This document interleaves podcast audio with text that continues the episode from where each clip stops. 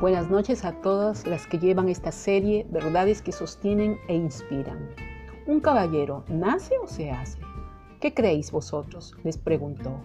Creo que un caballero nace caballero, contestó uno de los hijos. No estoy de acuerdo, replicó el otro. Un hombre llega a ser caballero con preparación y disciplina. Después de dos semanas, ambos llevaron una caja. El primer hijo dijo que podía probar que un hombre puede superar cualquier obstáculo y llegar a ser un caballero, y ante la mirada del rey presentó un gato vestido en un pequeño traje de la corte con una bandeja que ofrecía chocolates al rey. El rey estaba atónito. Su hijo estaba orgulloso y la corte prorrumpió en aplausos. ¡Qué prueba más contundente! dijeron. El segundo hijo hizo una reverencia abrió la caja que había traído y dejó libre a varios ratones. Al instante, el gato salió corriendo tras los ratones. La verdadera naturaleza del gato quedó en evidencia. Lo mismo es cierto con las personas. Podemos cambiar de traje, podemos cambiar nuestros hábitos, vocabulario e incluso actitudes, pero según la Biblia hay una cosa que no podemos cambiar nuestro corazón egoísta, orgulloso y pecador.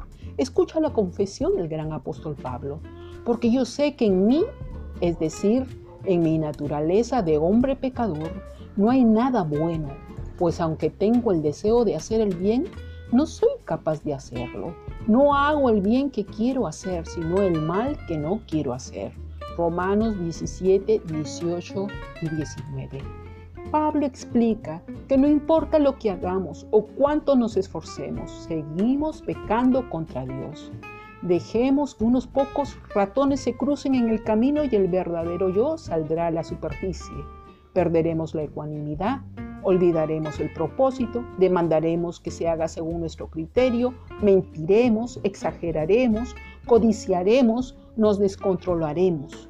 El mismo Pablo que preguntó, ¿quién me librará del poder de la muerte que está en mi cuerpo? También respondió el dilema al proclamar, solamente Dios puede hacerlo.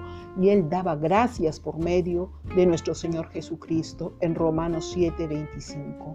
Escúchame bien, no decimos que los cambios externos no sean buenos.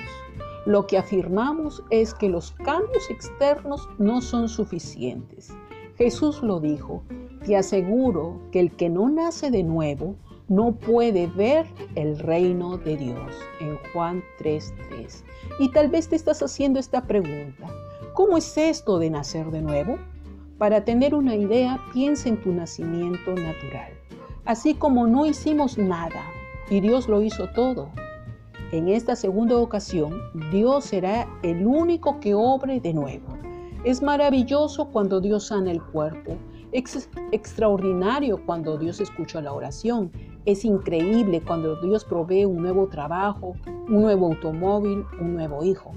Pero nada de esto es comparable a cuando Dios crea una nueva vida. En el nuevo nacimiento, Dios rehace nuestras almas y nos da de nuevo ¿Cuánto necesitamos esto? Nuevos ojos que vean por fe, una nueva mente de modo que podamos tener la mente de Cristo, nuevas fuerzas de modo que no nos cansemos, una nueva visión para que no nos desanimemos, una nueva voz para alabar y nuevas manos para servir. Y por sobre todo un nuevo corazón limpio por la sangre derramada de Jesús. El primer nacimiento fue para la vida terrenal, el segundo para la vida eterna. La primera vez recibimos un corazón físico, la segunda vez recibiremos un corazón espiritual. El primer nacimiento nos capacitó para tener vida sobre la tierra. El segundo nacimiento nos capacitará para tener vida eterna. Diana, Débora, Luzmila, amiga, escribe tu nombre. El nacimiento físico fue por el dolor de nuestra madre. El nacimiento espiritual es por el dolor de Jesucristo, por el derramamiento de su sangre, porque sin derramamiento de sangre no hay remisión de pecados, porque la justicia de Dios lo demanda así. Joana, Lady, Malena, amiga, escribe tu nombre. En Juan 3:16, Dios ha prometido un nuevo nacimiento para los que depositen únicamente su confianza en la obra redentora de Cristo para perdón de nuestros pecados. En el nacimiento físico no tuviste que decidir si nacías o no. Esta vez sí tienes que hacerlo. La decisión es personal e intransferible. La elección es tuya. Si quieres saber un poco más al respecto, comunícate con la persona que compartió contigo el audio para que pueda ayudarte. Si Dios permite, nos vemos mañana. Shalom.